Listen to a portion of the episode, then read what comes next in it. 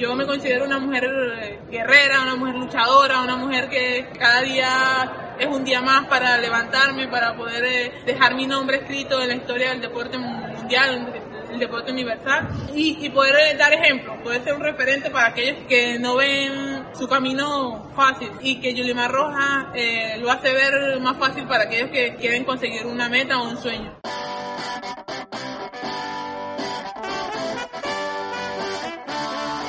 Team Barça.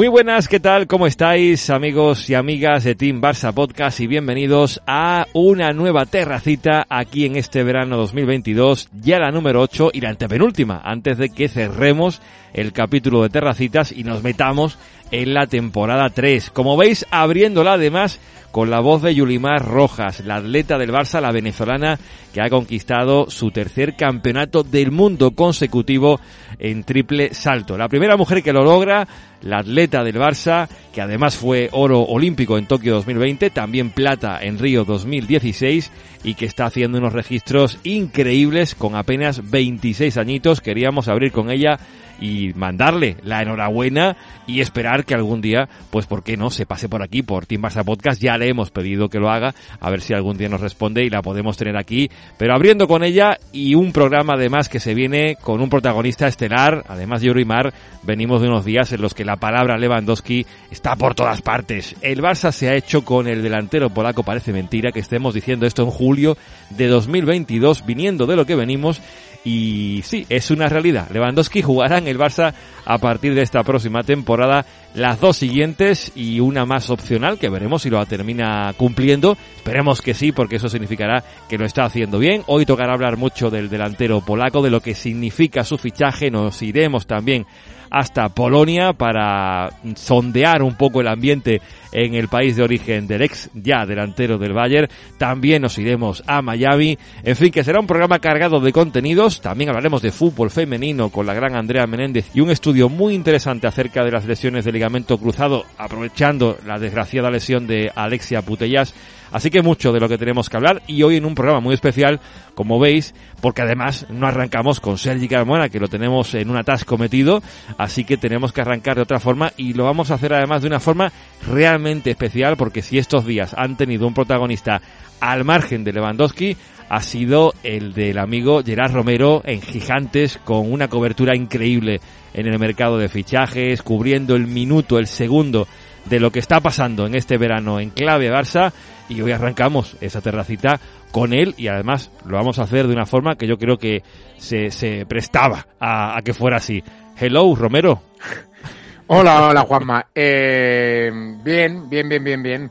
Contentos, contentos de que la cosa esté funcionando tan bien, contentos de que el Barça eh, esté maniobrando de la manera que está maniobrando y contentos de, de ver como en Madrid se están poniendo muy nerviosos con los movimientos del Barça, porque eso quiere decir que, se empieza a tener de nuevo respeto al equipo al equipo culé. ¿Cuántas horas llevas de directo desde que empezó el mercado de fichajes? Imposible. Ahora cuando me lo has dicho, he estado a punto de mirarlo. Eh, porque claro, el problema es ¿cuándo contamos que empezó el mercado? Claro. Cuando acabó la temporada, eh, aquello, es decir, empezamos en julio. Si, si contamos de julio a, hasta ahora, por ejemplo, eh, mira, pues te voy a decir tiempo emitido. 263 horas desde el 1 de junio a 19 de julio. No sé la media ahora mismo por día, pero es, debe ser una media bastante altita, ¿no? Sí, sí. sí. Ahora estamos en una media de unas 4, 5, 6 horas como mucho, porque hacemos 2, 3 horas por la mañana y 2, mm. 3 horas por la noche.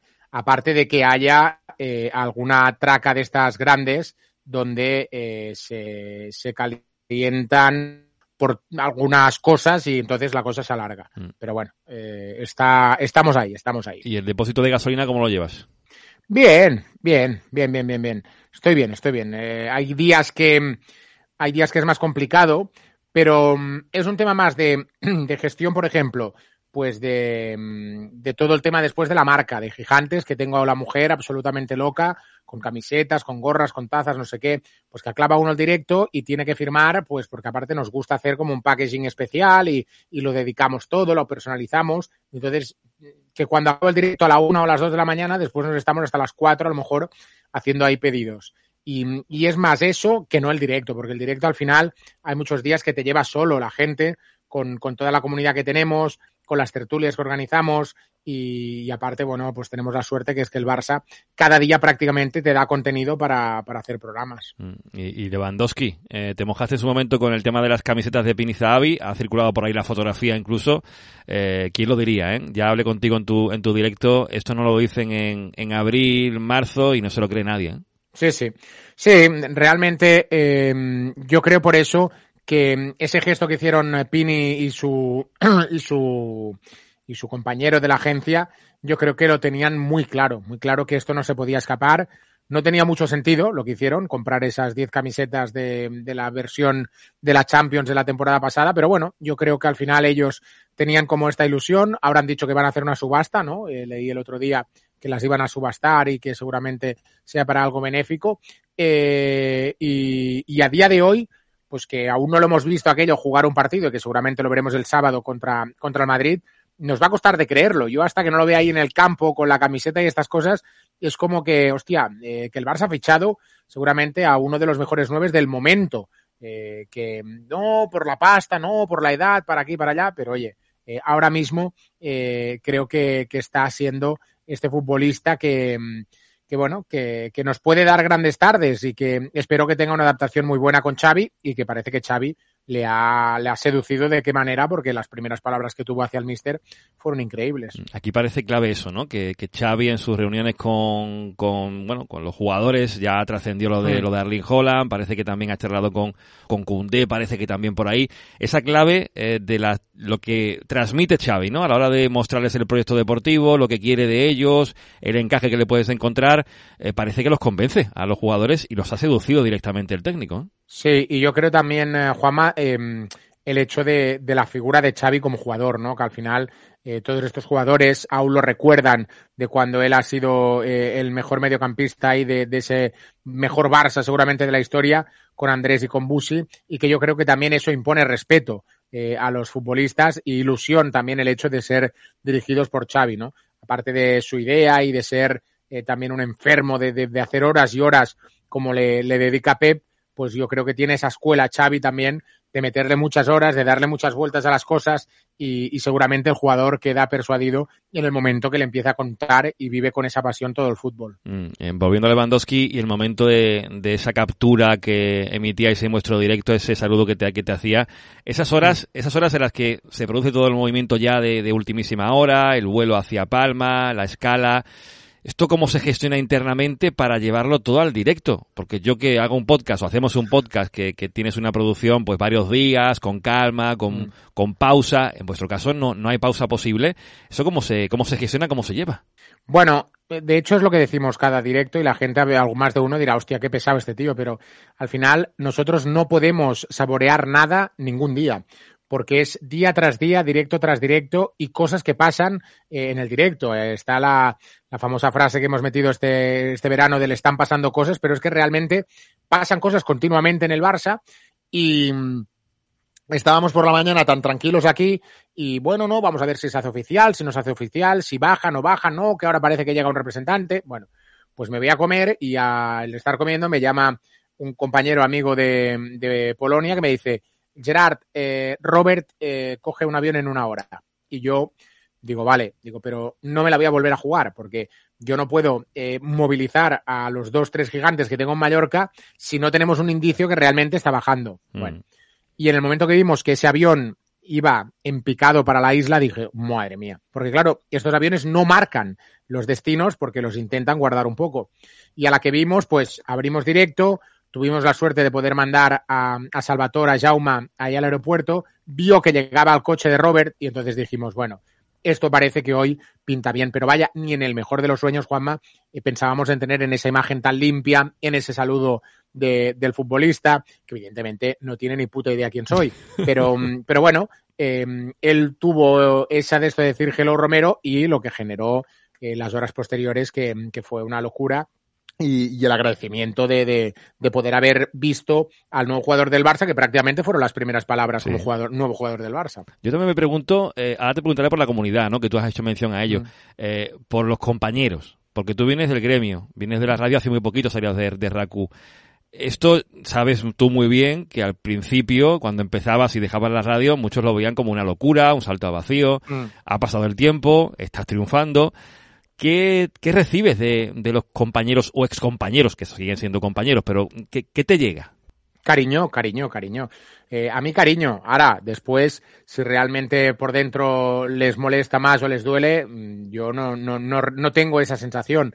Eh, yo con toda la gente, sobre todo de Barcelona, es mucho cariño, es eh, felicitaciones continuas de lo que estamos consiguiendo, eh, es agradecimiento de haber algunos enchufado un poquito más a la profesión, el volver a tirarse a la calle para volver a, rascar noticias. Bueno, eh, yo creo que seguramente habrá momentos que nos equivocaremos y iremos a un límite que habrá gente que le moleste de, ponerte pues eh, a seguir algún movimiento, a, hacer tantas guardias. Bueno, esto habrá gente que le incomode, pero es que esto se ha hecho toda la vida y el problema es que no se ha retransmitido en directo. Entonces ahora eh, todo el mundo ve todo el trabajo que hay detrás. Eh, el pasar tres horas en la puerta de un restaurante esperando que salgan unos protagonistas, pues lo hemos hecho muchos años. Pero claro, tres horas aguantando la puerta de un restaurante con una cámara allí pinchado, pinchada y esperando y hablar y comentando, pues eso eh, tiene una dificultad y, tiene, yo creo, también el mérito de poder ir aguantando a la gente.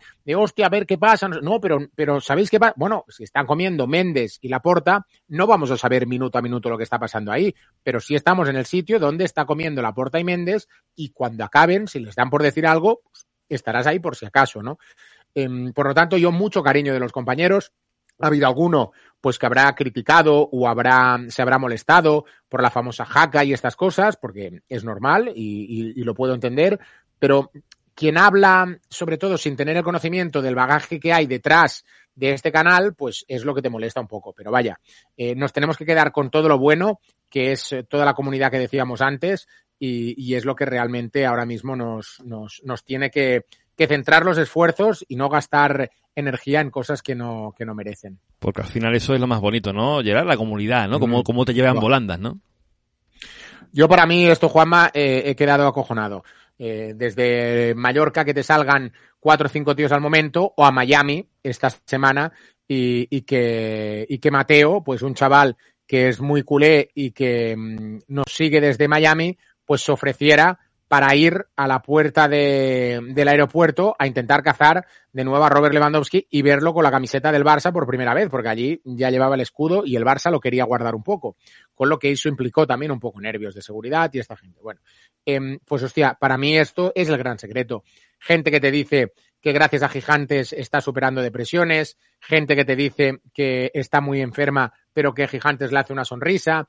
Eh, bueno, esta comunidad que se ha gestionado, que, que, que, que, ha nacido por amor a un club, que al final yo creo que esto es lo más bonito, y, y, que va un poquito más allá del deporte en muchos días, porque también cada uno explica un poco su historia, te cuentan con las llamadas estas que hacemos de, de los cumpleaños, y, y, hay días que emociona, hay días que emociona eh, poder compartir con toda esa gente eh, el día a día de, del Barça y que formas parte de las familias, porque hay días que comes con ellos, que cenas con ellos, que incluso algún día han desayunado juntos y bueno, eh, formas parte de, la gente y eso, eso es muy bonito. Sin duda, ahí estamos de acuerdo eh, los dos, porque la comunidad al final es lo que hacen los, los creadores de contenido actuales, eh, se basan en su comunidad y la de Gerard Romero, bueno, gigantes que decir, ¿no? Gerard, antes de despedirte, porque al final se ha convertido esto en un tiki-taka aquí con, con los dos Romeros, te quería preguntar por lo de Cundé. Te he escuchado en una sala de audio hace un ratito hablando sobre el asunto Cundé, que es lo que ahora mismo pues está de más actualidad, ¿no? Eh, también Aspilicueta, Marcos Alonso, decía Joan Laporta sobre reforzar la defensa es la prioridad ahora del club.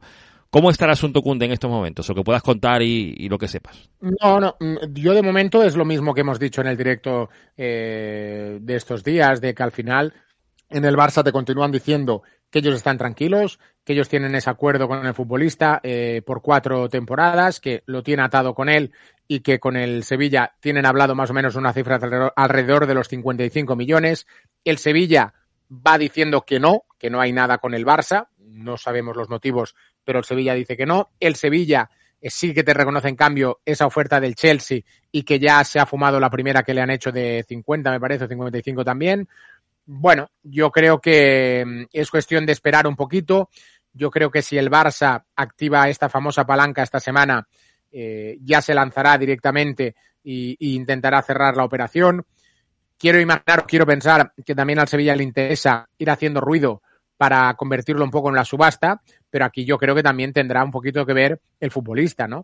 Si Cundé tiene claro que quiere venir al Barça, pues lo esperará. Ahora, si lo bañan en oro mm. el Chelsea y le doblan el sueldo que está cobrando en Barcelona, pues lo más normal es que a lo mejor el chaval diga, bueno, eh, gracias Barça, era un sueño para mí, te he dicho que sí, pero es que esta gente me está doblando el sueldo, por lo tanto, yo lo veo abierto, no lo veo ni tan cerrado como en Sevilla lo están dando por el Chelsea y, y, tampoco te digo que mañana vaya a ser culé. Ahora, hay detalles, hemos contado. A nosotros nos decían que esta semana gente de su familia iba a estar por Barcelona a mirar casa. Entonces, si ha habido algo en las últimas 24 horas que ha cambiado mucho la película, esto yo no lo sé. Pero coño, si ayer lunes había programada unas visitas de jueves y viernes por Barcelona y alrededores, Mm, pues quiero interpretar que no está tan, tan a punto de cerrarse con el Chelsea. Pero vamos a esperar a ver qué, qué pasa y está claro que es el, el tema de la semana, tanto Cundé como las dos palancas que quiere activar el Barça, la segunda y la tercera, que yo creo que la tercera tardará un poquito más, pero que, que vamos a tener que estar muy pendientes. Mm, ¿Y se baraja alguna alternativa en el caso de que Cundé no, no llegase? Sí, sí, pero no, yo no tengo nombres pero sí que la, la, dirección deportiva tiene plan B, plan C y plan D.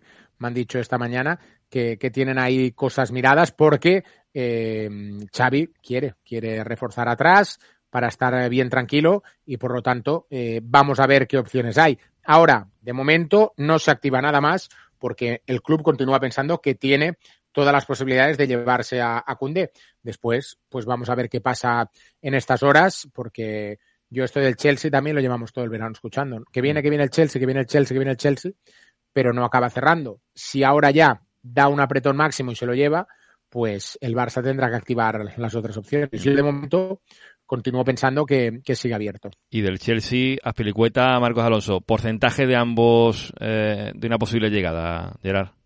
Yo creo que Aspilicueta a lo mejor un poquito antes, pero, pero que acabarán llegando los dos.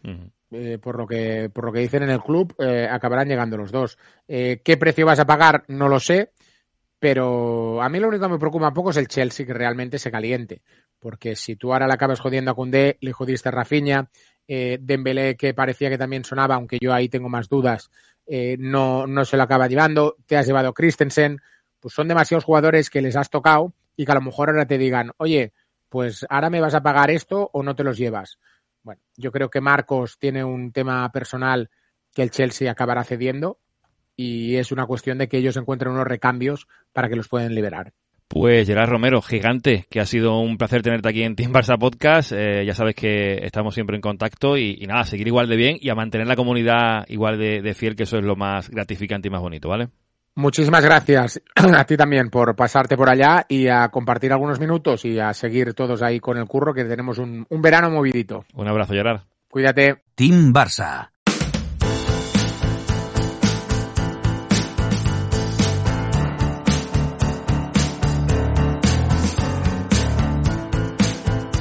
Puede ser gigante, ¿eh? que está a tope ahí con, con, la información, la actualidad. Aquí en Team Barça sabéis que no tenemos directos, dejamos de hacerlos eh, en YouTube y Twitch y nos centramos ya únicamente en este podcast, que ha empezado con este contenido. Decía que no teníamos a Sergi Camona para arrancar porque estaba un atasco, pero ya lo tenemos por aquí. Sergi, ¿cómo estamos?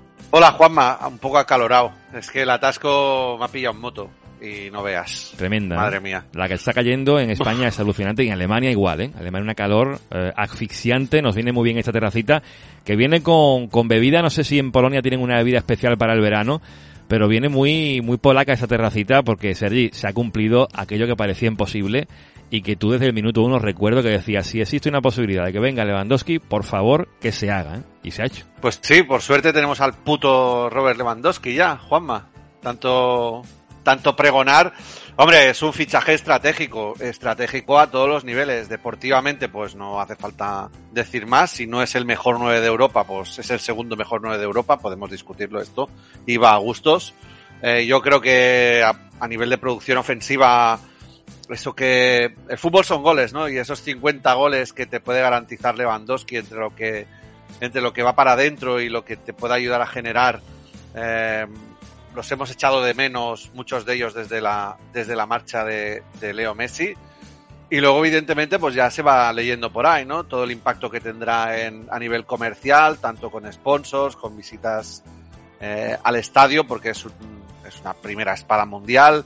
Y con la venta de camisetas, Juanma, que ahí tenemos la ya enfilada la blanca con el 9 y Lewandowski. Y el primer polaco en la historia del Barça, ¿eh? que decían que no, que el primero fue Walter Rosicki, ha salido que no, que su origen era alemán, nacido en Hamburgo, así que es el primer polaco en la historia del Barça de fútbol. Hay más polacos en otras secciones. Y por eso, como es un jugador polaco, hemos querido hablar con alguien que está al día del de, el Barça y lo hace en polaco en su canal de YouTube. 9 Camp Nou, que ahora me dirá él cómo se dice 9 en polaco porque sería, imagino, la pronunciación correcta, aunque su nombre sí que lo voy a decir bien. Michał Gajtek, que está hoy con nosotros aquí en, en Team Barça Podcast. Michał, ¿qué tal? ¿Cómo estás? Hola, ¿qué tal? ¿Cómo estáis? ¿Cómo sería entonces el nombre de, del canal de YouTube? Pues el nombre sería básicamente en catalán, así que sabéis perfectamente cómo se pronunciaría. Eh, sí, es un juego, ¿no? Porque para nosotros, pues sí, es un, algo curioso que sea la misma pronunciación la palabra, pues nueve y nuevo, ¿no? Como, como nuevo Camp Nou y pues el nueve por, por el número que, que creemos que llevará también el dorsal Lewandowski. Que, que, ha caído que ni pintado, ¿no? El, número 9 eh, con vuestro proyecto y un jugador, Lewandowski, ya lo decía Sergi, no necesita presentación y para vosotros estaréis, vamos, flotando, ¿no? Sí, mucho. O sea, es una, una cosa muy grande aquí. O sea, es el mejor jugador que tenemos de largo, es el mejor jugador que, que hemos tenido en la historia, básicamente. Y pues la posibilidad de que, de que fiche por el Barça, o sea, era como, como un sueño, porque nosotros, pues con la Liga Española, pues tampoco teníamos mucha, mucha experiencia. O sea, en Madrid estuvo Dudek eh, de portero, pero pues también era otro papel, ¿no? O sea, no es lo mismo que venir como una estrella grande. O sea, yo de niño, pues jamás me imaginaría, o sea, bueno, hace dos o tres años tampoco me habría imaginado que, que un polaco llegue a ejercer un papel tan grande en, eh, en el Barça. Hmm, y ya está en Barcelona. ¿Tú estás en Barcelona o en Polonia, Michał? No, en, eh, en Varsovia ahora mismo. En Varsovia. Pero has estado varias veces, me consta, ¿no? En Barcelona. Sí, sí, eso, eso sí. Bueno, suelo pues ir lo más, eh, lo más frecuente que pueda. Eh, también no solamente al Camp Nou, pero también de, de partidos que el Barça juegue de, de, visitante. O sea, creo que es una buena oportunidad también para conocer el mundo y, y, apoyar al equipo. Así que sí, o sea, suelo, suelo vivir a menudo y pues la próxima vez será, espero, el debut de, de Lewandowski en, eh, contra el Rayo, ¿no? Que ahí también estará Carmona, imagino, ¿no? Uh, lo tengo aún que confirmar, Juanma. El 13 de agosto es complicado esto en España, ¿eh? que uno esté en su casa el 13 de agosto, lo tengo que confirmar. El del día 27 sí que está, ese seguro, es seguro. Oye, Mijao, ¿qué significa para un país como Polonia que alguien llegue pues a uno de los equipos del clásico, ¿no? Porque también se hablaba de, o se relacionaba en el pasado a Lewandowski con el Real Madrid, pero vamos, mejor partido que este en el mundo no creo que lo haya a día de hoy, que es el clásico de la Liga Española. ¿Qué significa para, para Polonia y sobre todo para los, los chicos y, chicas que juegan a fútbol en, en tu país?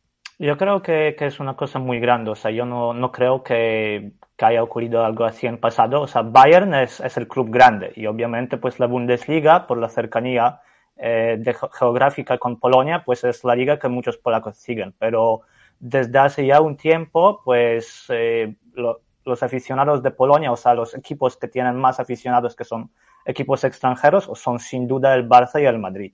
Así que también el clásico es el partido, pues, uno de los más grandes que, hay. Eh, seguro el, partido de la liga extranjera más grande que hay. O sea, aquí en Polonia lo narran eh, porque los derechos de, eh, de televisión están divididos entre dos canales y lo narran de una manera espectacular. O sea, siempre tienen unas entrevistas, etcétera, etcétera, con varios jugadores y ahora pues ni me imagino lo que, lo que van a montar con, con Lewandowski. Y pues es una cosa muy grande, tal y como os digo, o sea, a nivel mediático, a nivel de repercusión aquí en Polonia, pues el Barça y el Madrid son los dos clubes más grandes. Hasta llegar, hemos llegado a que pues el primer ministro de Polonia, el presidente del gobierno, eh, pues ha publicado algo así que, que, la, que el orgullo de Polonia ha llegado al orgullo de Cataluña, o sea, así es como se llama pues aquí eh, al Barça también, eh, de manera coloquial, se dice en polaco Duma Cataloni, lo que sería pues sí el orgullo catalán, the, the pride of Catalonia en inglés, o sea, sí.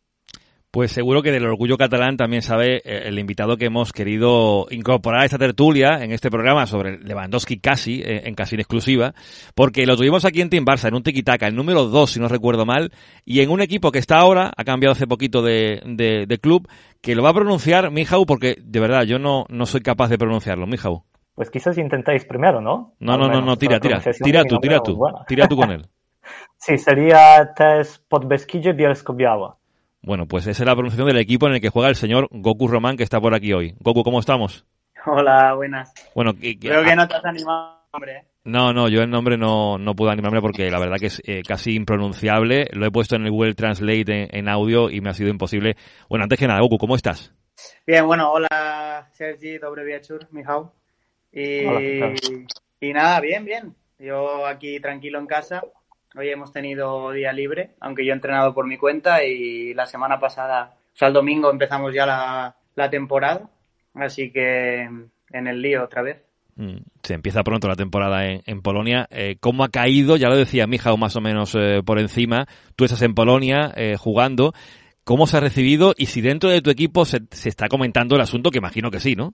Bueno, es que de Lewandowski se habla siempre. Ya cuando estuvo ahí peleando por el balón de oro con Messi eh, se enfadaron porque, porque ellos entendían que Lewandowski era claro ganador. Así que imagínate, aquí Lewandowski es como, bueno, ¿cómo no? Es una leyenda, es probablemente de los deportistas o el deportista más grande de la historia, quizá. No sé si me equivoco, me, me corrige Mijao. Entonces, están, están ilusionados y expectantes por lo que puede hacer en un, en un gran club eh, como el Barcelona. No estaban muy contentos con la presentación ¿eh? que le han hecho. Sí, es, es, eso yo lo puedo yo lo puedo confirmar. O sea, el hecho de que, pues hoy por ejemplo en Barça TV pusieron que hay, acaba de llegar el delantero alemán. O sea, y eso en Polonia, o sea, no solo confundir que no sea polaco, sino además poner que, que sea alemán, no ha, no ha salido muy bien. De hecho, también me comenta mi compañero que, que vive en Barcelona, que ya en el Barça Store, en el Camp Nou, pues ya no se puede comprar temporalmente sus camisetas, porque no les queda la letra W. O sea, así que no, no pueden poner el nombre, básicamente. No, no, creo que estén muy bien preparados entonces, pero bueno. Tremendo eso. Bueno, Goku ya hace tiempo que, que salió de, de, Barcelona, ese periplo que tuvo por, por Grecia, por Chipre. Son, creo ya, Goku, seis temporadas en Polonia, ¿no? Sí, sí, casi seis. Lo sabes mejor tú que yo, casi. Estuve, sí, he estado en tres clubes aquí, en el Wrocław en 2016. Luego me fui y volví al Mietz Legnica. Y ahora ya esta será mi segunda temporada en Podbeskiche. ¿Y la experiencia por allí qué tal? Bien, yo la verdad que estoy muy contento. Es un fútbol que tanto el país como el fútbol están, están creciendo. Eh, la prueba está en que cada vez más españoles vienen a, a Polonia a jugar, eh, tanto a, a Extraclasa como a, a Fortuna Piercha Liga. Porque al final es mmm, algo bueno que tiene es que te hacen sentir profesional de esto, ¿no? Profesional del fútbol, está todo muy bien montado, eh, la, se retransmite por todo el país, pero no solo primera, sino, sino segunda división también. Eh, muchos partidos son en televisión, los estadios, eh, pues son, muchos son nuevos y, y, y muy bonitos.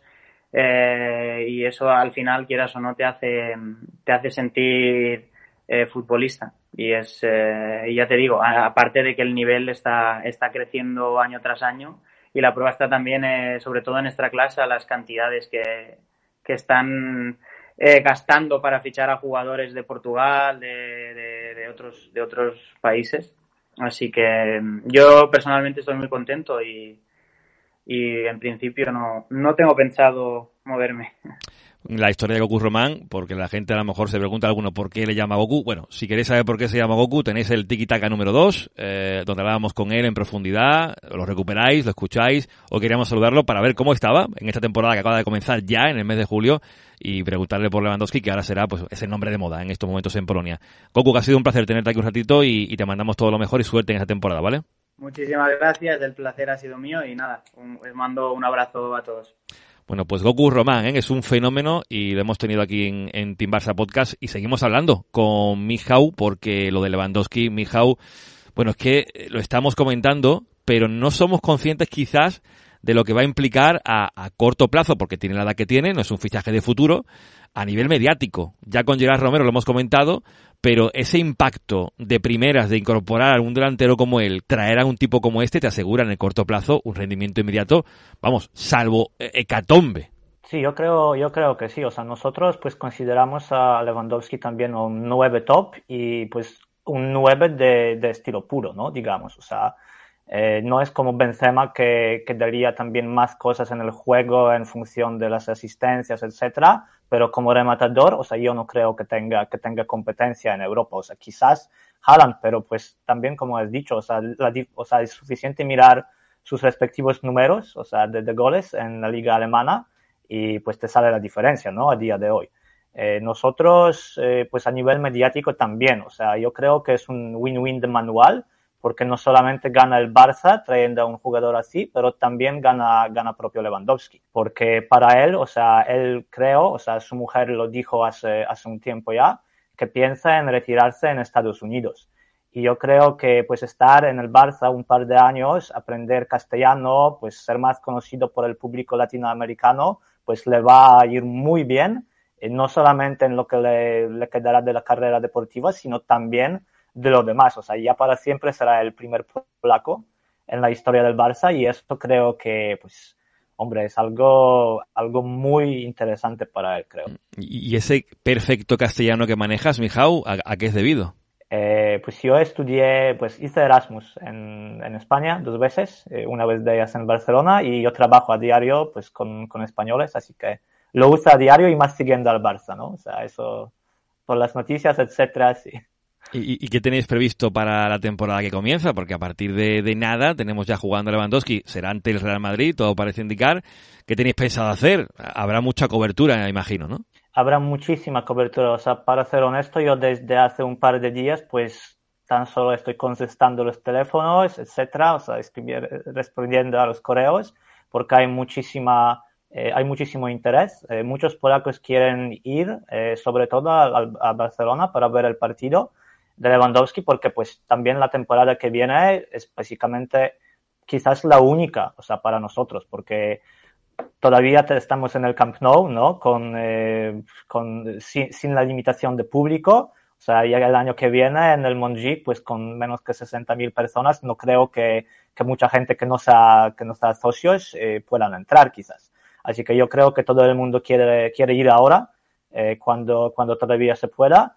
Eh, y creo que, pues, o sea, somos un país grande eh, en cuanto a la población, así que yo creo que, que será, seremos visibles esta temporada en, en Camp Nou. Una cosa que os quise decir desde el principio, lo siempre digo cuando estamos hablando en, eh, con los compañeros, por ejemplo, españoles o de otros países. Su, ¿Sabéis cuál es el apodo de Lewandowski? El apodo es Leve, y mucha gente le dice leva o levan, etcétera. Sí. Y para, para nosotros es algo, es algo raro. O sea, que, así que la versión correcta es, es leve, pero ya me imagino que el Camp Nou le estará cantando pues leva, leva, ¿no? Como le hicieron a, a muchos jugadores. Ah, sí, sí, Levi, Levi. Levi, como se le suele decir en, en alemán, no se le decía hasta hace poquito en, en, Alemania, ya no se le dirá más, se le dirá de ahora en Barcelona. Y ese No Camp No que tenéis que seguir, aunque si no sabéis polaco va a ser complicado que lo podáis ver en plenitud, pero ahí Mijau estará a, tope con este nuevo delantero del Barça, del equipo de Mijau, que está luciendo, aunque no lo veis, una camiseta muy chula de, del Barça con, con ese escudo y ese Camp encima. Así que nada, Mijau, a disfrutar del primer jugador polaco en la historia de, del Barça y sobre todo que meta muchos goles y, que lo festejemos, ¿vale? Gracias. Cuidadle bien a Robert. O sea, eso esperamos. Es la temporada importante para nosotros también porque se viene el Mundial Así que pues esperemos que llegue ahí en buena, en buena forma. Un abrazo grande. Gracias.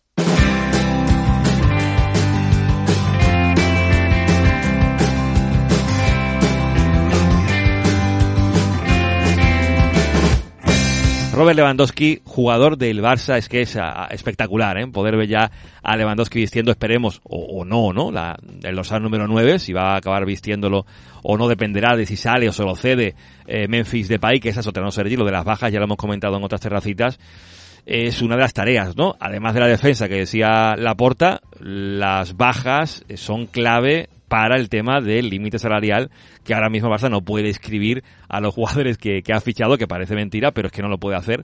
Y Frenkie de Jong está en la rampa de salida, veremos qué pasa con un Titi, Memphis Depay también una posible operación con, un D podría quizás entrar, el Barça quiere sacarse, dice, 20 millones de euros por el holandés.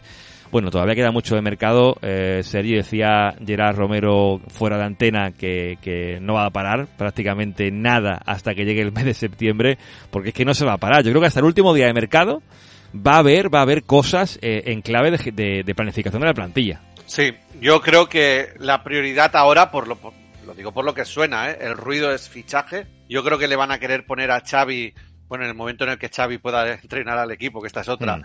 le van a poner a todos los jugadores que quiere tener en plantilla, mínimo a los que quiera disponer de ellos y no descartar, como los que se han quedado en Barcelona, le hace pues D o el plan B o el plan C o el plan D o el, que es el defensa que sea, porque lo tienen, lo tienen bastante claro. lo del centro del campo ya veremos si con la salida de Frenkie de Jong se puede activar algún otro, algún otro fichaje en, en esa línea y a partir de ahí yo creo que ya vendrá la cascada de cesiones, ventas, ventas a coste cero o de pay en alguna operación y, yo creo que ese es el enfoque ahora mismo de, de la parcela deportiva que es primero entrar y luego ya veremos cómo sacamos a todos estos.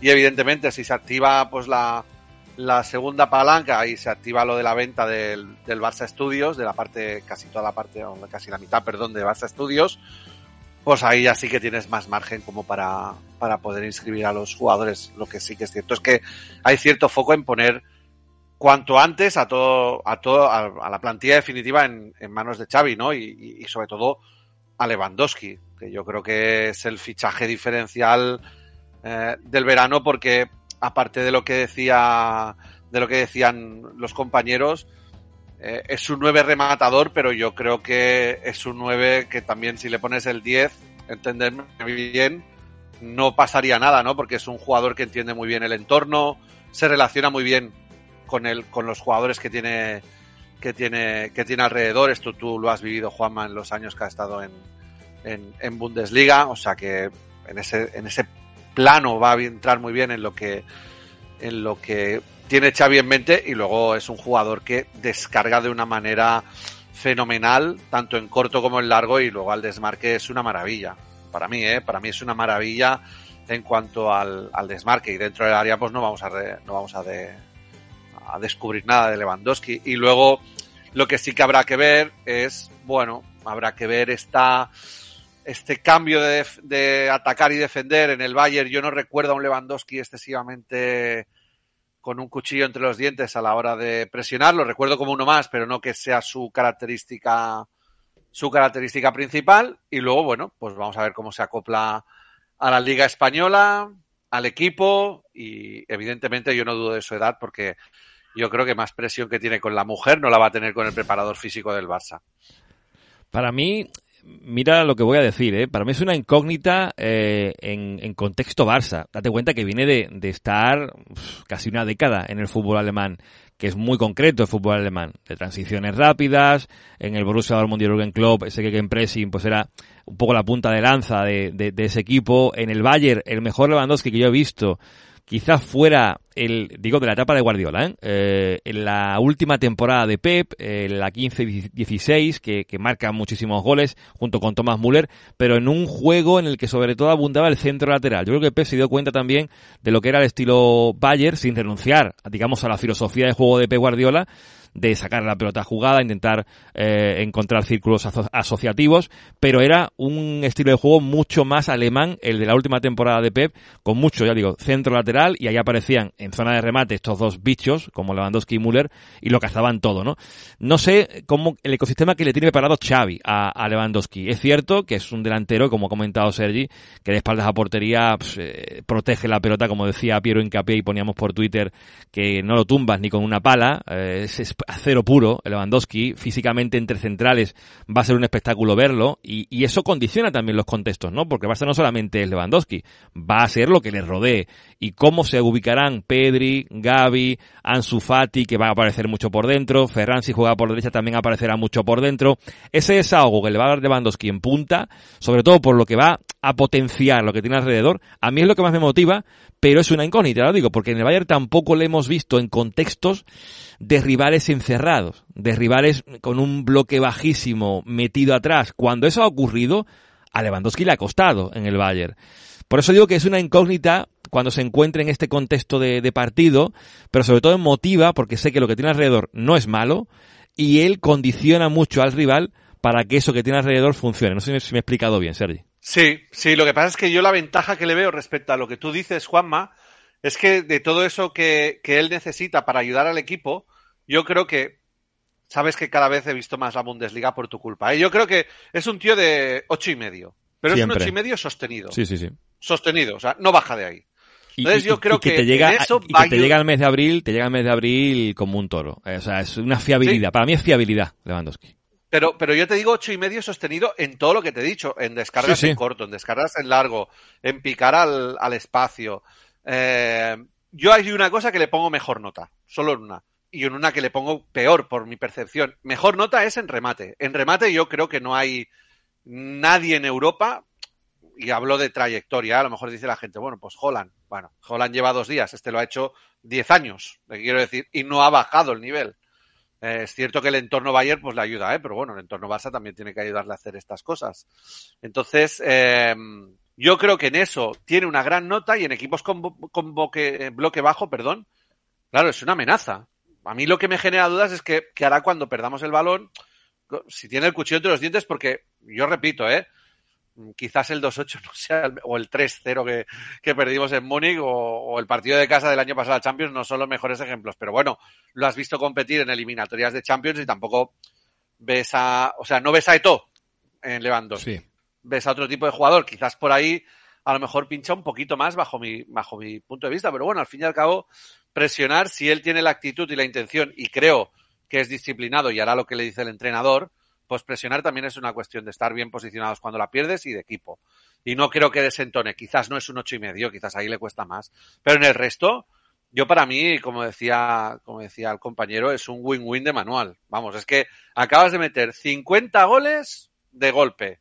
Y cuando normalmente tú metes a un pichichi, entiéndeme, ¿eh? un pichichi de liga y a un posible pichichi de Champions, en la Champions es otro cantar. Pero en la liga tú ya estás. Ya estás ahí. Un equipo como el Barça más, ¿eh? Evidentemente, si el Pichichi es el Yaguaspas del Celta, no va a luchar por la liga. Pero si el Pichichi es el del Barça o el del Madrid, ya estás ahí peleando por la liga. Y yo creo que ahí sí que hay, habrá que tener exigencia con el equipo para que pelee, porque se están haciendo muchos esfuerzos para poder pelear ya por títulos y hay que exigir. Fiabilidad polaca es la que te trae Robert Lewandowski, un delantero que además, no lo olvidemos, a nivel emocional viene con una motivación eh, que no tiene ningún lugar a duda, viene con ganas de demostrar que, también puede ser un delantero de, decisivo en, en, un campeonato distinto al alemán. Así que veremos, eso lo veremos a partir del próximo sábado si juega ante el Real Madrid, pero de momento estamos en Miami, donde juega el Barça dentro de poquito y hasta Miami nos vamos a ir, como hemos dicho antes, porque, eh, como bien sabéis, en la sección de culés por el mundo nos gusta hablar con esa gente que hace barcelonismo más allá de, de Barcelona, de España. Ya tuvimos en su momento a los compañeros de la Peña eh, Blaugrana del Barça en Lima, como son Sayuri Chinen y Carlos Che. Tuvimos a Pedro Pablo Bonilla de la Peña Cafetera eh, barcelonista de, de Cali, a Walter Brizio de la Peña del Barça en Rosario, en Argentina así que nos toca irnos a Miami para hablar un poquito con la gente de la Peña Barcelonista de allí y por eso hemos invitado al vicepresidente de la misma, Alejandro Cabrera. Alejandro, ¿qué tal? ¿Cómo estás? Muy buenos días por aquí, por América. Muy bien, muy bien. Encantado de, participar en tu programa y, y conversar un poco. Estábamos, estamos grabando esto, de hecho, horas antes de que Barça juegue ante el Inter Miami. Ya ha habido actos con, con la peña donde está Alejandro. ¿Qué tal eh, este recibimiento al Barça? ¿Qué tal recibir al equipo en, en vuestra ciudad? No, realmente ha sido una experiencia magnífica. De hecho, no es la primera vez. Ya el, el Barça viene, eh, ha estado teniendo eh, juegos aquí en, en, Miami, pero este ha sido algo diferente. Le, he notado un poco diferente. No sé qué ha sido, pero ¿qué te puedo decir? Hemos tenido accesibilidad a los jugadores. De hecho, hemos tenido contacto con la porta, hemos conversado con él y pero en, en, sentido general, muy bien. El, el domingo tuvimos la, el meet and greet en, en nuestro sitio, eh, donde fueron directivos um, de redes sociales, de, estaba el, el, el, no recuerdo realmente el cargo, pero sí que tiene que ver con el fútbol femenino. Conversamos muchos ratos con él. Eh, estuvo Belletti como leyenda. Aquello fue un, un boom tremendo porque la gente fue, quiso eh, y como te digo, esta vez Belletti estuvo fuera. No, no quiero decir que otras veces no, pero esta vez fue más eh, personalizado con los, con los fans, afuera del, del, del bar y eh, se abrazaban, fotos, firmaban eh, fotos de él, conversaron con él, porque eh, Belletti, eh, muchas de esta nueva generación no reconocen mucho a Belletti. Entonces, bueno, él tuvo la oportunidad de, conversar con todos los fans y aquello fue, fue muy, muy, muy espectacular, la verdad. Bueno, en la noche del domingo tuvimos una recepción con, con, los directivos y de momento miramos hacia una esquina y estaba Piqué, Pedri, estaba eh, eh, Ansu Fati, estaba estaba el Kun Agüero, mm. estaba Henry, o sea, llevaron a, a, algunas otras leyendas y jugadores con los cuales tuvimos la, la, la oportunidad de interactuar muy, con muy, eh, con mucha facilidad. Ellos enseguida se tomaron fotos con nosotros. El presidente muy accesible también fue y se tomó fotos con nosotros, conversábamos de, de muchas cosas y, y, en fin, fue, fue una noche espectacular. Mm. Ya luego ayer fue el, el entreno que fue como a las seis y media, siete de la tarde, eh, donde fue abierto al público y fue mucha gente, fue la gente estaba ansiosa por ver a, a todos los jugadores nuevos que ha firmado el Barça, Rafinha, eh, Casey, Christensen.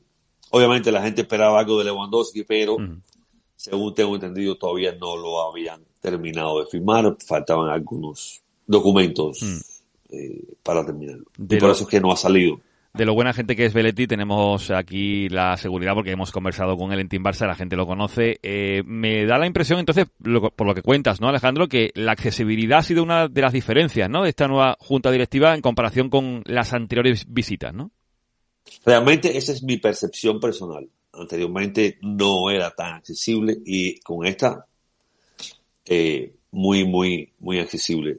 Mm. Eh, me gustaría conocer, como hacemos siempre con, con, esta sección de Culés por el Mundo, Alejandro, la historia de la peña, porque he estado leyendo como, digamos, encuentro de culés en Miami es en 2003, cuando empieza a darse, y se oficializa como peña en 2004, ¿no? Así, así es, la peña empezó a, a suscitarse, por llamarlo de alguna forma, entre un grupo de muchachos que de hecho son eh, catalanes, que se asentaron en la ciudad de Miami y, esa, y en esa época del 2003-2004 el Barça empezó a tener mucho auge ganador y, y tal, entonces se, se dedicaron a, a, reunirse y hacen la peña, crean la peña, luego en 2004 se oficializa y pues desde ahí en lo adelante hemos tenido una trayectoria, eh, yo, yo diría que espectacular, triunfar, porque hemos eh, eh, tenido muchos peñitas, hemos hecho muchas actividades, hemos, de hecho ahora hemos eh, le hemos dado unos tickets a una organización eh, no profit para que pudiera asistir al, al entrenamiento. Uh, y esa ha sido la trayectoria del Barça, siempre, siempre, de la Peña, siempre que, que vienen a Miami los jugadores o el Barça, bueno, tenemos actividades y hacemos muchas cosas. Mm, y en vuestro caso, además, es la fusión, creo, de dos peñas, ¿no? Exactamente. Anteriormente eh, yo era el presidente de otra peña que había, que era la del Doral. Y entonces realmente esto es una ciudad que sí es tan grande, también es tan pequeña. Y, y bueno, conversábamos con Mauricio, que es el presidente, y, y llegamos a una, a una fusión y decidimos no tener dos peñas porque realmente no era tan necesario. Entonces fundimos la- las dos peñas en una y, y pues hemos trabajado juntos sin problema y todo marcha muy bien, muy bien, la verdad. Y Alejandro, eh, ¿Miami es más culé o, o madridista? Bueno, ¿qué te puedo decir?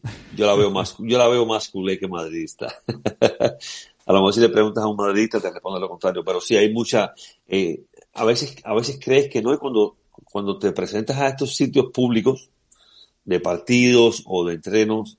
Recuerda que estamos a más de, no sé, más de mil eh, millas de, de España y de Barcelona y, y de muchos lugares. Entonces tú dices, bueno, ¿cómo, cómo es que hay tantos culés en, en, en, en Miami?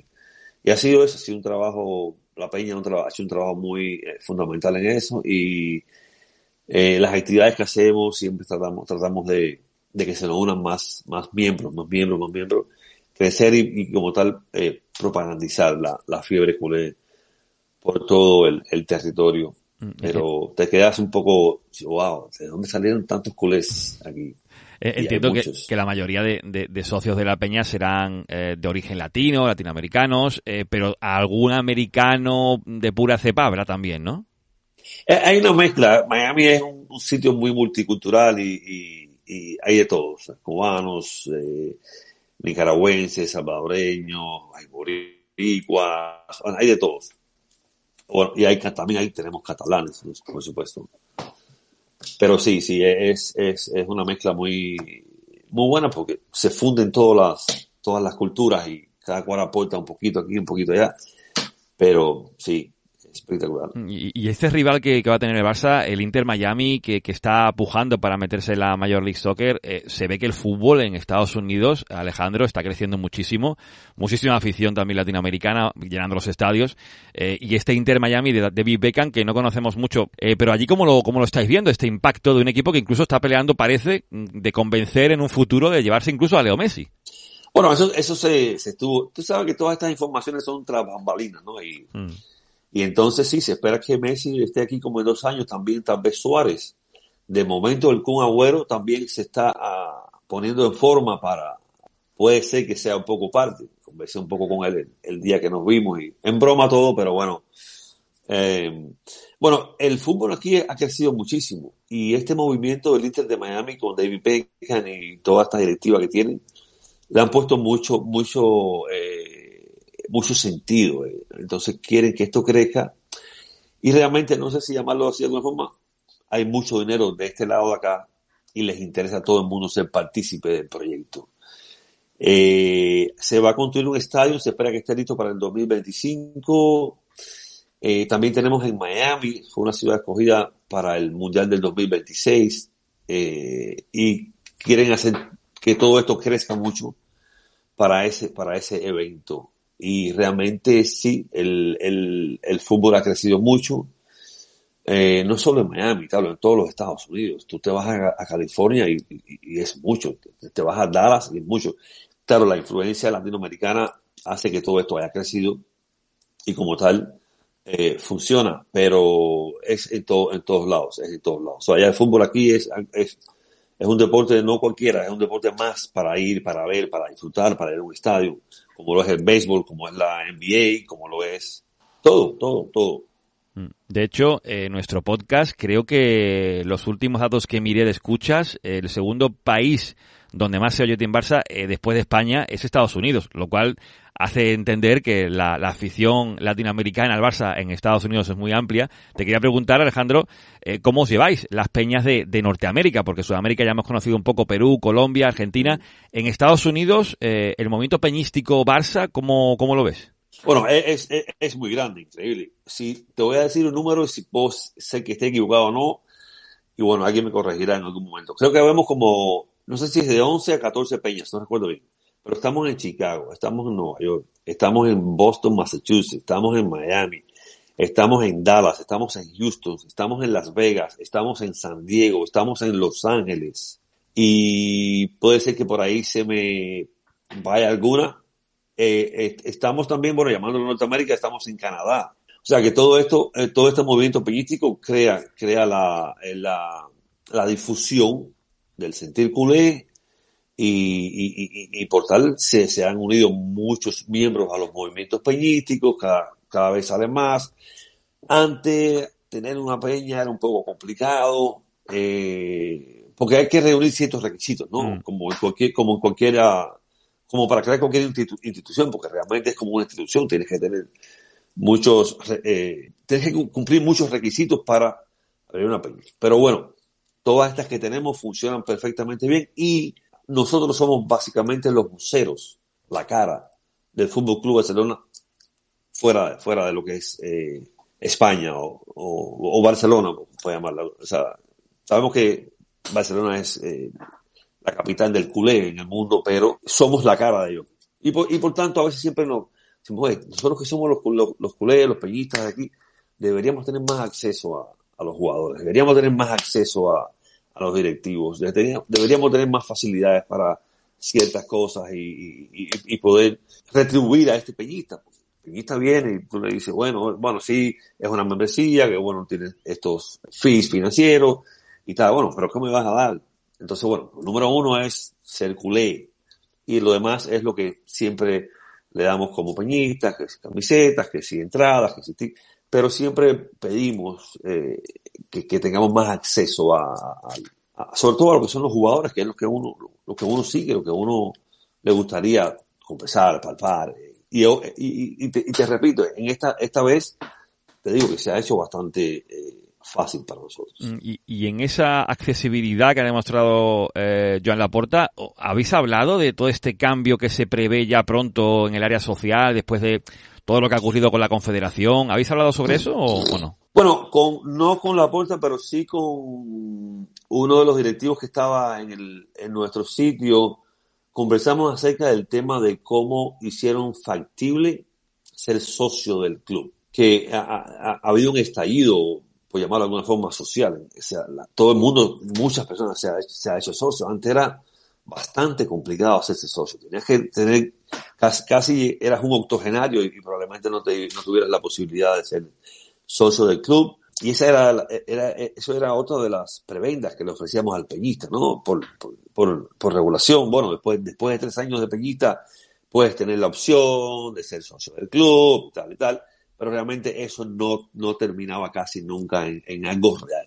Era, era bien, y, y eso lo conversábamos, y ellos estaban, ellos estaban, nos comentaban que ha sido un boom, que, que me, me dijo un nombre, no sé si 150 mil o algo parecido que, que, habían, que se habían hecho socios del club y eso es un incentivo grandísimo. O sea, para el culé tener un carnecito, decir que, que, que, el cual tú te identificas en cualquier lugar del mundo, yo soy socio del Barça, soy socio de la Peña del Barça, de cualquier lugar, eso es fundamental. Porque estamos lejos, no, no podemos tener eh, otra, otra opción. Mm. Pues aquí en Team Barça intentamos acercar a los voceros del Barça por todo el mundo. Hoy lo hemos hecho con Alejandro Cabrera, la peña barcelonista de Miami. Alejandro, que ha sido un placer y sobre todo a disfrutar del partido que tenéis en unas horitas, ¿vale?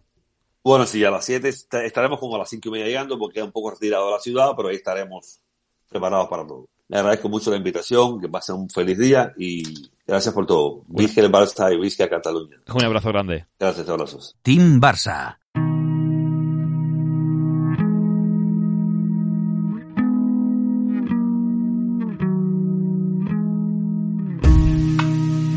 Dicen que el fútbol es un estado de ánimo y nosotros podemos confirmarlo, ya sea con partidos de la Liga, la Supercopa, la Champions League, la Eurocopa Femenina, siempre podemos añadirle más emoción a cada encuentro con el combi partido de Betfair. Tú estás al control, tú decides, puedes combinar hasta 25 variables en el mismo partido, como el resultado, los goles totales, las tarjetas, los corners, los goleadores o incluso el número de tiros a puerta que un jugador realiza en un partido. A medida que añades selecciones, también aumenta el premio potencial. Ese es el combi partido de Betfair. Recuerda que en betfair.es puedes encontrar los conocimientos, información, recomendaciones y consejos de expertos para encontrar siempre la apuesta que mejor se adapta a ti. Betfair, crea tu suerte. Este es un mensaje solo para mayores de 18 años. Juega con responsabilidad.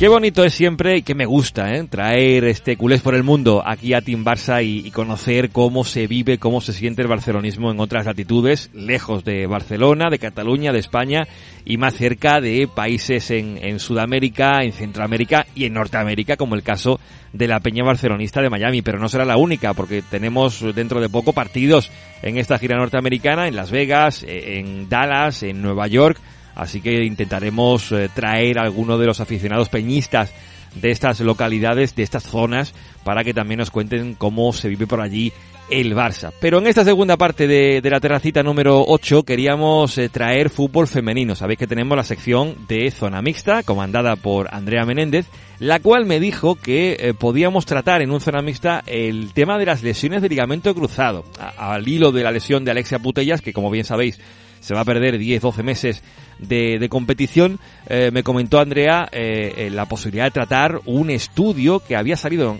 hace ya un tiempo, que no tuvo mucha trascendencia, pero que abordaba el hecho de las lesiones de ligamento en el fútbol femenino, su prevención, por qué ocurren y cómo, y cómo tratarlas en definitiva. Están cayendo últimamente muchas jugadoras con esta lesión de, de, ligamento y Andrea pensó y yo le di el visto bueno de que abordar este estudio aquí en Team Podcast podría ser una buena idea y de hecho aquí estamos para que lo escuchéis. Un contenido un poco más denso que lo que ha sido hasta el momento el programa, pero de vez en cuando también viene bien aprender un poquito y hoy haremos sobre lesiones de ligamento cruzado, cómo prevenirlas en el fútbol femenino, cómo abordar este asunto, porque parece que no se está haciendo del todo correcto. Os dejo con Andrea Menéndez en esta zona mixta y una invitada muy especial para que aprendamos un poquito más sobre las lesiones de ligamento cruzado que tanto están llevando de cabeza a muchas jugadoras.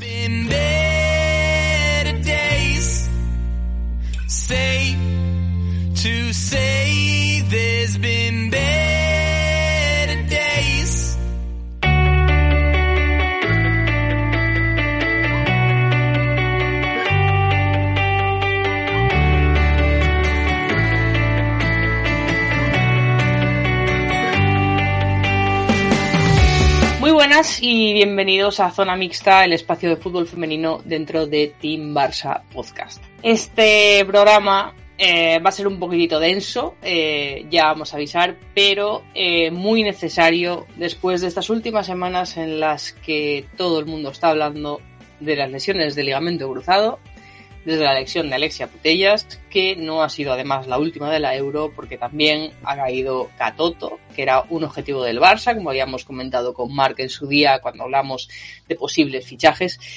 Y en estos últimos días, eh, semanas, se ha hablado muchísimo del ligamento cruzado. Se ha sentado, de hecho, muchísima cátedra sobre el ligamento cruzado y de por qué las futbolistas tienen más lesiones que los futbolistas de este tipo. En algún programa ya habíamos apuntado a que el Barça tiene bastantes lesiones de ese estilo. En estos momentos, pues están Bruna, Yana, Cata. Se acaba de fichar a Salma Payaruelo, Parayuelo, perdón, de, que viene de un cruzado también la temporada pasada.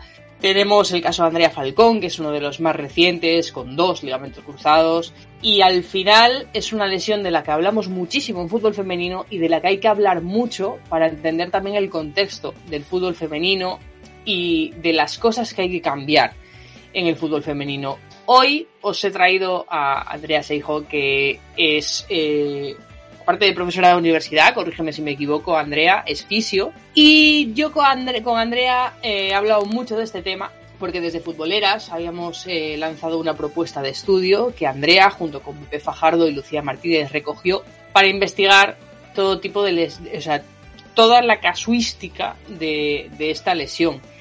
Es un proyecto que está muy parado porque no ha recibido la colaboración esperada de los clubes pero para hablar de un tema tan complicado hay que hablar con la gente que lo quiere investigar, que, ya lo ha investigado en muchos campos y que es la que sabe. Andrea, muy buenas. Muy buenas, muy buenas. ¿Cómo has vivido tú todas estas semanas de información sobre el ligamento cruzado? Bueno, pues supongo que un poco como todo el mundo, ¿no? Al principio, pues apenada por, por la situación. Bueno, en concreto, eh, lo más sonado quizás la lesión de Alexia, y por todo lo que supone ¿no? y conlleva para esta futbolista. Y, después, bueno, pues hay siempre esa parte de inquietud que cada vez que aparece una lesión, eh, yo creo que surge o, le nace a una persona que, quiere saber más sobre el tema, que ha estado trabajando y sigue trabajando en el tema, por, por saber más. Ojalá tuviésemos muchísimas más respuestas. Se ha hablado mucho en medios pues de que esto pasa porque eh, el cuerpo de las mujeres, eh, la, estructura ósea de, las rodillas y de las caderas de las mujeres provocan esto y ya está. O porque los céspedes artificiales provocan esto y ya está. ¿Es tan sencillo? Bueno, ojalá fuese tan sencillo, ¿no? Al final, cualquier lesión, y en este caso, pues muchísimo más, eh, está condicionada por múltiples factores. Eh, algunos ya se han estudiado, sobre todo en el sexo masculino, y otros también se han, estudiado en el sexo femenino, muchísimo menos, obviamente, nos queda muchísimo por estudiar. Pero eh, decirle a una mujer que simplemente por el hecho de ser mujer ya va a tener más riesgo de lesión que un hombre, cuando realmente no se pueden comparar esas dos muestras, porque eh, a nivel estructural no se puede comparar todavía el fútbol masculino con el fútbol femenino. Cuando llevemos años de trayectoria donde se trabajan las bases de la misma manera, donde los recursos son los mismos, pues igual podemos llegar dentro de unos años a compararlo. Pero mientras tanto, desde mi punto de vista, yo creo que eh, hay que analizarlos eh, de manera independiente, desde luego. Ese trabajo de base eh, que durante décadas ha sido muy deficiente en el fútbol femenino, sí que parece eh, una motivación. Eh, hablaba el día que entrevistamos a él y a Sara del Estal, que bueno, Sara lo ha tenido este año, Sara del Estal ha tenido cruzado también el año pasado, pero que nunca habían tenido una lesión tan grave porque ellas habían formado dentro del atletismo.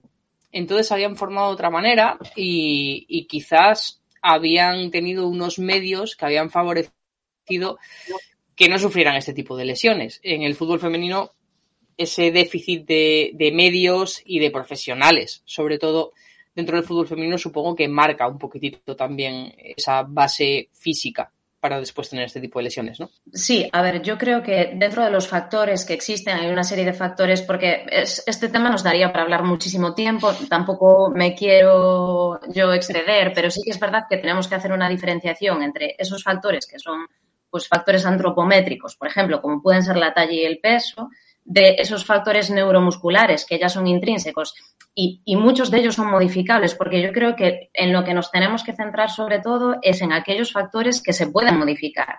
Porque el hecho de decir, no, es que las mujeres tienen un valgo estructurado eh, o las mujeres tienen una disminución de los rangos de movilidad en rotación externa de cadera o el ciclo menstrual que puede estar influyendo. Pero yo creo que por ejemplo, en el caso del ciclo, debemos centrarnos en, en, cómo esas hormonas potencian a la mujer, ¿no? Porque los hombres también tienen hormonas y no nos hemos parado a estudiar de por, qué unos se lesionan más o menos en relación a, las hormonas. Estoy totalmente que se estudie el ciclo, pero que se centre todo en, esos factores biológicos, muchas veces no modificables, que tiene la mujer en relación a todas estas cosas que estamos hablando, porque luego hay una serie de factores que tienen relación, pues, con la carga de entrenamiento, con la fatiga, con el descanso, con la nutrición, eh, bueno, eh, obviamente muchísimos otros factores que tienen relación eh, con los recursos que posee el fútbol femenino en relación al fútbol masculino. Puede ser que en este caso que comentabas antes, Elisa o Sara tuviesen otro tipo de preparación física que las beneficiase frente a otras jugadoras, sobre todo en los años en los que ellas empezaron. Puede ser habría que estudiarlo también, no lo sabemos. Tampoco quiero jugármela a decir que sí, habría que estudiarlo.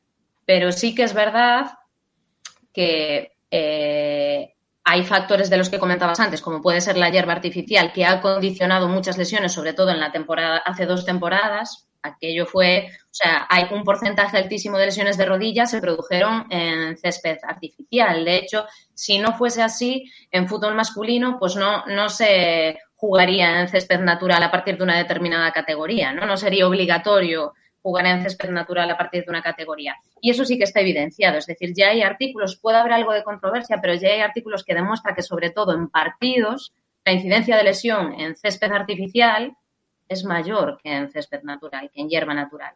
Entonces, bueno, yo creo que la idea es tratar de estudiar todos esos factores que conectados entre sí, además, eh, aumentan el riesgo y lo que tú decías, crear eh, equipos multidisciplinares que puedan, de alguna manera, eh, tratar de reducir al máximo esos factores de riesgo que son modificables. Porque hay factores de riesgo, como pueden ser factores de riesgo neuromusculares, pues el valgo dinámico, el desequilibrio de tronco, el desequilibrio que puede existir entre cuádriceps isquios, que se deben tratar de una forma eh, multidisciplinar, desde mi punto de vista, porque a veces bueno, yo veo, ¿no? Mucho en redes sociales, valgo dinámico, para tratar el valgo dinámico o para revertir el valgo dinámico, trabajo de glúteo medio. Pues no es tan sencillo como eso.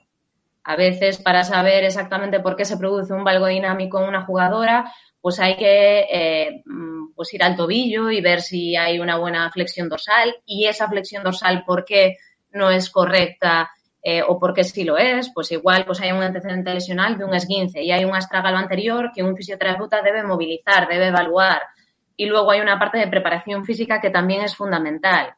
Yo creo que todos los equipos están haciendo o intentando hacer una parte de prevención primaria a las lesiones eh, que, tiene mucho peso y, mucha relevancia. Supongo que dependerá también ahí del staff técnico y de, bueno, de las tendencias del staff técnico, pero quizás la prevención secundaria individualizada para cada jugadora o para cada grupo de jugadoras, lo ideal sería para cada jugadora, yo creo que cogea un poco. Es mi opinión desde eh, mi punto de vista, mis vivencias y mi perspectiva. Y es necesaria. En el estudio, eh, una de las cosas por las que está paralizada, como decíamos antes, eh, lo que se pretendía hacer era una muestra exhaustiva, precisamente por eso que decías ahora mismo, ¿no? Cada equipo trabaja con su staff técnico para unas jugadoras determinadas en un momento. Los staff técnicos, además, cambian cada año prácticamente. Entonces, es muy difícil que ese muestreo y, ese trabajo de unos resultados cuando ni siquiera hay una muestra amplia como la que pretendíamos nosotros, que era eh, creo que hayamos fijado 15, ¿no? Como mínimo, 15 equipos con sus 23 jugadoras para poder sacar unas conclusiones necesarias durante cinco años y, poder trabajar sobre ellas. Ahora que esto ha saltado un poquitito a la plana, o sea, a la primera plana de, periódicos, de, de, televisiones y demás, con la lesión de Alexia y ahora también en otros países, pues con la de Catoto y demás, ¿crees que van a dar ese paso de decir, ostras, no, es que lo tenemos que investigar en serio o, vamos a seguir cada uno por nuestro lado y sin poder sacar una prevención eh, un poco más exhaustiva para el tema de, esta lesión? Pues no lo sé. Eh, yo lo, lo, que siento, y la verdad es que es algo que me entristece, es que eh, tenemos como cierta reticencia a compartir la información que tenemos, ¿no? O los datos que tenemos. O nos parecen que los equipos son nuestros, que las jugadoras nos pertenecen de alguna manera, ¿no? Y, al final lo que nos interesa es publicar. Ojalá dentro de tres años haya cinco, seis, diez estudios como nuestro que, que sean pues más o menos homogéneos y que de esos estudios descriptivos, que es el planteamiento del nuestro, o, si se hace algún ensayo clínico con eh, algún proyecto de prevención, pues también se pueda hacer un metaanálisis que ya sería, bueno, pues un gran estudio, un, estudio potente que pueda sacar datos que sean significativos sobre los que se pueda trabajar. Pero tenemos esa reticencia a compartir datos de nuestras muestras, eh, que como que queremos analizarlo solo nosotros para sacar datos solo nosotros. Tengo esa sensación, supongo que no todo el mundo pensará de la misma manera, pero al final lo que te encuentras cuando quieres estudiar, y entiendo que el trabajo de la gente tiene un valor, por supuesto, dedicarle horas a cumplimentar pues, una serie de estudios, una serie de variables que te están proponiendo cada vez que, que, hay una lesión, pues puede ser algo costoso, ¿no? Pueden ser, pues por cada lesión, 10, 15 minutos de tu tiempo. Pero yo creo que, bueno, yo animo desde aquí a quien escuche que merece la pena eh, hacer ese registro. Que 10, 15 minutos de tu tiempo a largo plazo te van a ahorrar pues también muchísimo tiempo porque sabes lo que estás haciendo y por qué lo estás haciendo. Porque a veces trabajas un poco, que claro que la evidencia clínica, el día a día, te puede dar alguna pista, pero a veces estamos trabajando un poco como a ciegas, ¿no? Eh, probando. Yo hay una, hay una cosa que hablé con, con alguna jugadora este año, eh, después de... Es que no lo podemos pasar por alto, que este año ha habido retiradas de jugadoras por las rodillas y jugadoras jóvenes. Y hablándolo con alguna jugadora, me ha dicho que se sienten reemplazables. Tú se te retira una jugadora de 26 años porque lleva dos cruzados y fichas otra. Se ha retirado Lombi, eh, se ha retirado Nicard, se ha retirado Istillard y seguramente me dejaré alguna y seguramente pues de reto y nacional ni te cuento las que habrá que no van a salir nunca en un titular de que se retiran por el cruzado. Se sienten desprotegidas porque es una cosa en la que los clubes no invierten para esa prevención, la hacen quizá de esa forma de, bueno, pues eh, estamos convencidos que es el césped, cambiamos el césped, estamos convencidos de que son las botas, compramos estas botas, estamos convencidos de que tal, pero ellas se sienten desprotegidas. O sea, la sensación que hay es, ostras, es que tengo 26 años y me roto dos cruzados y esto me va a perseguir toda mi vida. Hay jugadoras que, que, que no se pueden agachar para jugar con sus hijos exjugadoras que, que, las lesiones que han tenido de cruzado durante estos años les están pesando en su vida. Esa deshumanización de las jugadoras y de verlas como empleadas que son fácilmente reemplazables, eh, ¿cómo podemos hacerles entender a los clubes que, ostras, es que se están jugando mucho más que una temporada, que cuatro goles o, que eh, estar cobrando o no cobrando, porque hubo, fue uno de los problemas del convenio, esta protección de las lesiones y parecía que solo les interesaba a, los, a las jugadoras la parte económica de esa protección de lesiones. No, es que también me importa que me las prevengas, que yo no tenga estos problemas de toda la vida. ¿Cómo podemos hacer entender a los clubes esto? Eh... Pero, pedazo de preguntas complicadas que te hago, ¿eh? Claro, pues, pues no lo sé. Eh, la verdad es que eh, ojalá, ojalá, yo tuviese esa respuesta. Lo que está claro es que en un contexto ideal, eh, el, equipo humano, que a veces se descuida un poco, ¿no? Pues toda, toda la parte del equipo humano o, de los cuerpos médicos también, parece que solo pues médico, fisioterapeuta, la figura de redactador que puede estar ahí un poco eh, o no presente eh, de redactador deportivo en, en cada club, eh, en la élite pues ya sí. Y yo creo que se descuidan en el sentido de que a veces eh, falta la figura, por ejemplo, de un, de un psicólogo, ¿no? De, de, un abordaje desde la perspectiva eh, pues, psicológica, emocional de la jugadora. Eh, es verdad que la jugadora necesita una serie de respuestas, ¿no? Una vez que te rompes el cruzado y decides someterte a una intervención quirúrgica, a veces parece, no, es que una vez que te operas ya son cuatro meses, ganar rangos articulares y ganar fuerza y venga, empiezo otra vez y ya está. Y hay much, muchísimo más detrás de la rehabilitación del ligamento cruzado. Al final, el ligamento cruzado anterior es, es, el elemento más propioceptivo de la rodilla, es decir, esa señal de alarma para cualquier estructura de, de, a la que le tiene que indicar qué es lo que tiene que hacer. Eh, el, el, elemento propioceptivo por excelencia es el cruzado. Cuando te reemplazan ese cruzado por cualquier otro tipo de plástica, que puede ser autóloga o no, bueno, ya eh, hay distintos tipos de cirugía tú ahí, tu rodilla ya está perdiendo esa capacidad de eh, percibir lo que debe hacer, ¿no? Esa capacidad de señal. Para que ese ligamento cruzado anterior tenga unas propiedades similares, esa plastia, unas propiedades similares a la del cruzado original, pues ya estamos hablando de, pues, 14 meses, habla la literatura, mínimo. A veces se incorporan las jugadoras prisas, cinco meses, seis meses, venga, para adentro. Aquí entra este debate de los plazos de recuperación de Alexia. Eh, diez meses. No, esto no es ciencia exacta. No son diez meses porque sí. Eh, entran muchísimos factores para saber cuándo va a volver Alexia. Si son diez, si son doce o si son más, ¿no? Por supuesto. Aquí sí que yo creo que el tratamiento después de la cirugía, lo que comentábamos, hay que individualizarlo al máximo eh, y son muchísimas cosas las que hay que, hay que volver a trabajar eh, en esa jugadora. De hecho, si había una serie de factores de riesgo eh, pues intrínsecos a la jugadora, modificables, que no se habían tratado previamente, va a haber que tratarlos durante todo, todos esos meses, ¿no? Y lo que comentábamos, bueno, pues a veces eran 10, a veces eran 12, a veces eran 9, pero lo que no puede mm, primar es los intereses eh, pues económicos o los intereses deportivos frente a la salud de una jugadora, porque luego estamos hablando pues, de, estas recidivas. Que, ¿Por qué las recidivas? Bueno, pues obviamente por un cúmulo de cosas también, ¿no? Si había una serie de factores predisponentes en esa jugadora que durante ese periodo no se han corregido, pues esos factores van a seguir y a mayores se le va a sumar el factor de tener un antecedente lesional de esa misma lesión, que ya es un factor en sí mismo, pues lo metes en el botecito. Y a mayores, pues una rehabilitación corta y una precipitación de la incorporación deportiva, pues ya le metes eso en el botecito también. Y, a veces, a veces no es ciencia, bueno, a veces no, nunca es ciencia exacta, pero sí que es verdad que a veces dices, bueno, es que esto nos da en la frente, porque era algo que mm, podía pasar. Acabamos de nombrar a tres jugadoras que se han retirado por esto, Lombini, Cart y, y que las tres ha, sido por esa recaída en la lesión, en muchos casos en la pierna contraria. Eh, ahora mismo en activo eh, tenemos a Eva Navarro, acaba de firmar por el Atlético de Madrid, que viene de esas dos lesiones, una en cada pierna de cruzado. Y en el Barça tenemos a Andrea Falcón.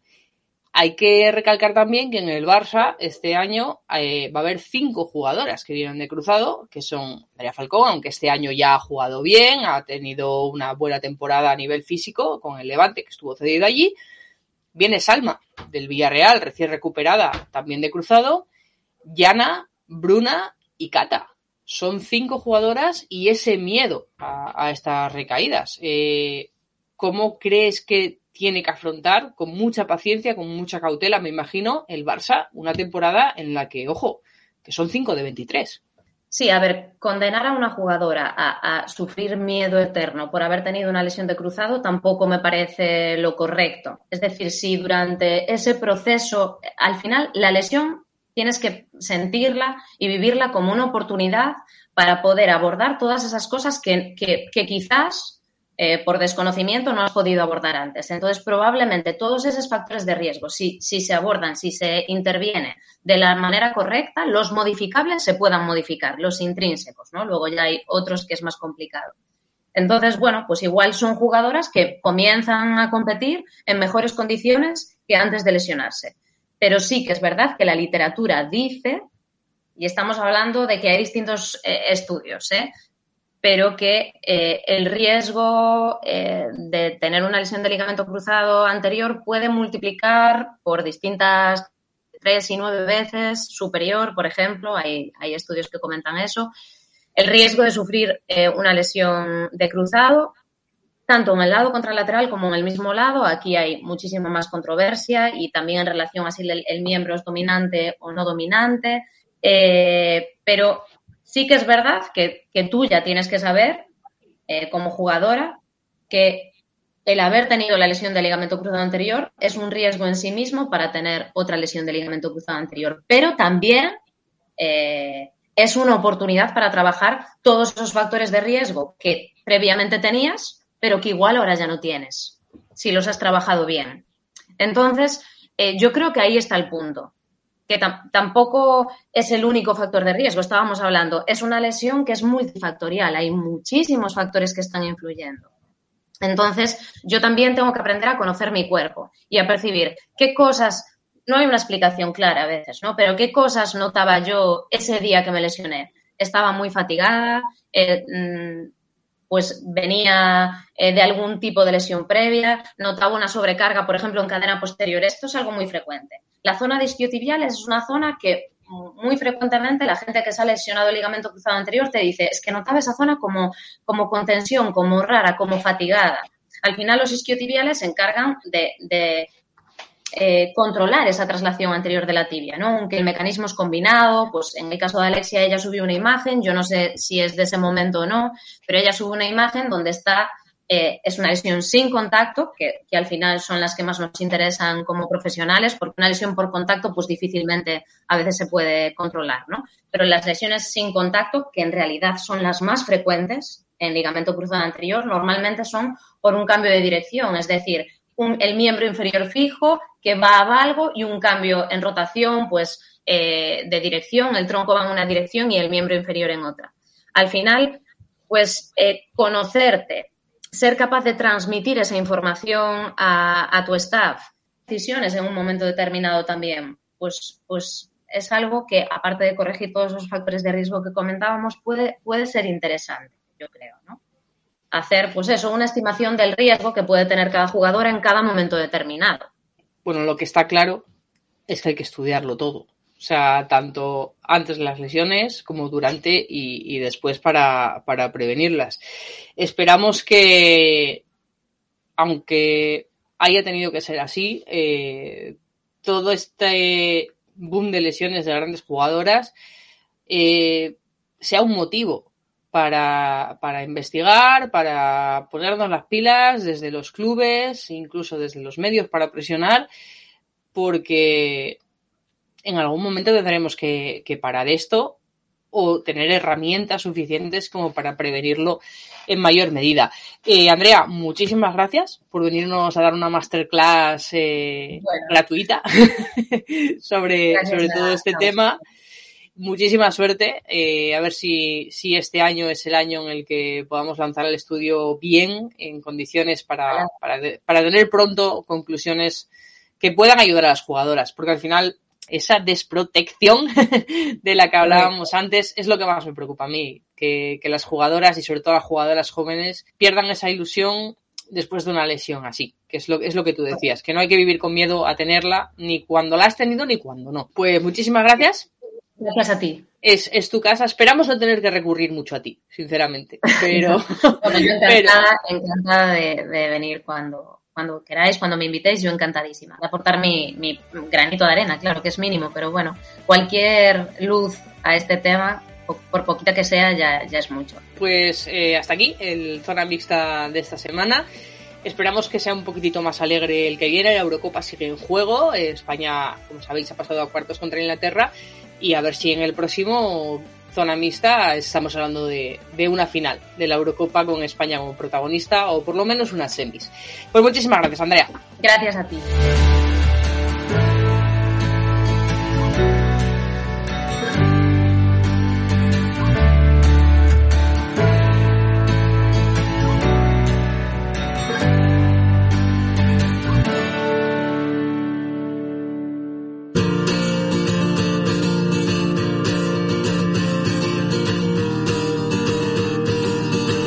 Barça.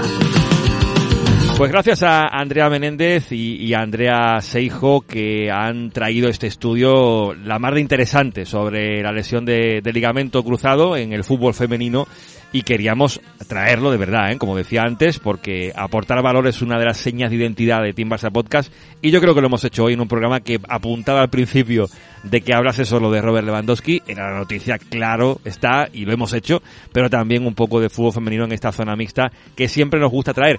Eh, estamos en el cierre, cerrando ya esta terracita, no queríamos tampoco abusar en esta semana porque te, se viene también un contenido, creo, creo, y toco madera, especial para fans, un contenido relacionado con un caso, un caso concreto como es el de Luis Figo, ¿eh? ya lo anunciamos en su momento, creo, en un confidencial, queremos hacer un pase atrás sobre eh, la llegada de Figo al Real Madrid, el fichaje de Figo por el eterno rival, que se va a cumplir dentro de poquito, se van a cumplir pues 22 años, si, si no me equivoco, y queremos aprovechar ese Barça Real Madrid que se juega además el mismo día en el que se cumplen años de, de, ese fichaje y estamos ahí moviendo cielo y tierra para tener a invitados top, top, top y a uno está confirmado ya, me quedan por confirmar un par de ellos y quien espero que esté en ese pase atrás es Sergi Gramona porque yo sé que a Sergi le apetece ¿eh? hablar un poquito de, de Luis Figo. Sí, de la mayor traición de la historia del mundo mundial, Juanma. Sí, sí, a mí ese tema me calienta mucho. Yo tenía pósters en la habitación de Figo y se fueron al carajo rápido.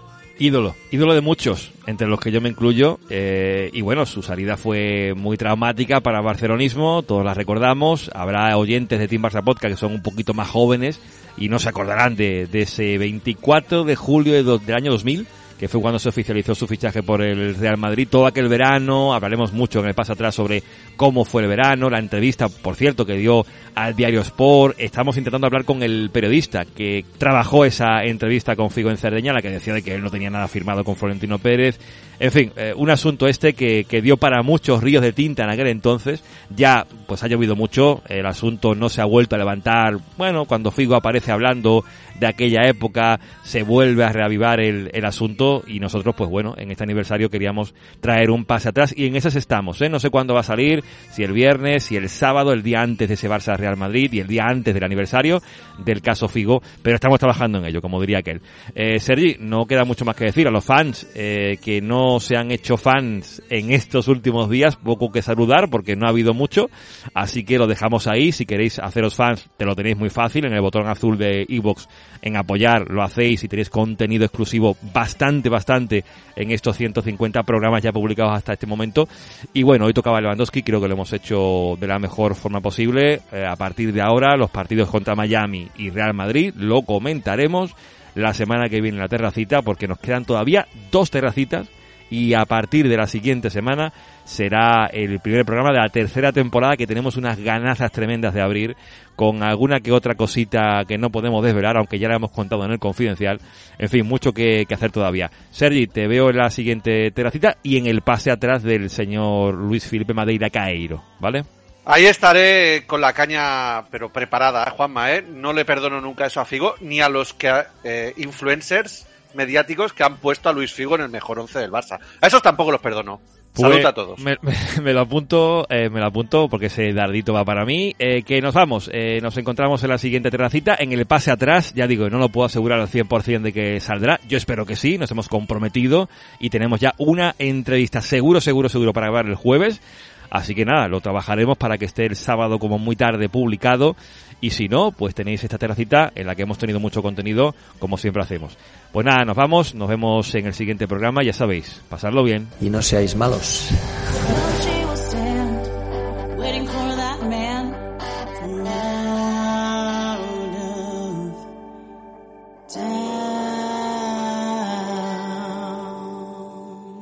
Team Barça